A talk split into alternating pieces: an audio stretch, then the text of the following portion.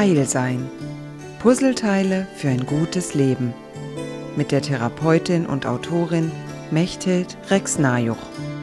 Die natürliche Version von Menschen ist tatsächlich die, dass sie suchen. Wir sind vom System her ausgerichtet, etwas zu suchen, natürlich immer mit der Absicht, etwas zu finden. Was heißt das? Warum ist das überhaupt wichtig? Nun, wir haben ja in der Geschichte der Menschheit viele Dinge gesehen, wo Menschen etwas erfunden haben, weil sie etwas verbessern wollten.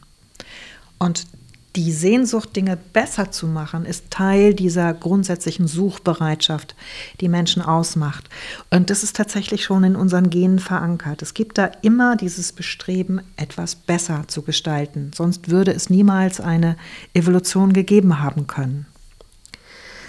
Jetzt haben wir also eine Wippe im Menschen mit einem autonomen Nervensystem, das auf Komfort ausgerichtet ist, und einem Geist oder einer psychischen Verfassung, die sagt, ich möchte mich entwickeln, ich möchte was verbessern.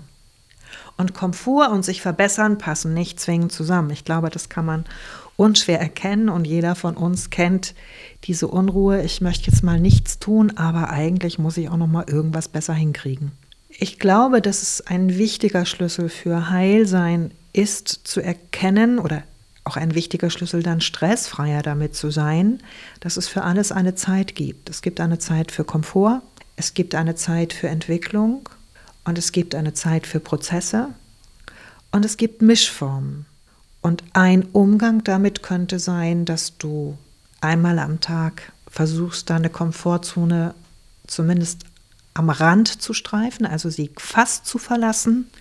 Könntest sogar entscheiden, sie einmal ganz zu verlassen und beobachten, wie das ist.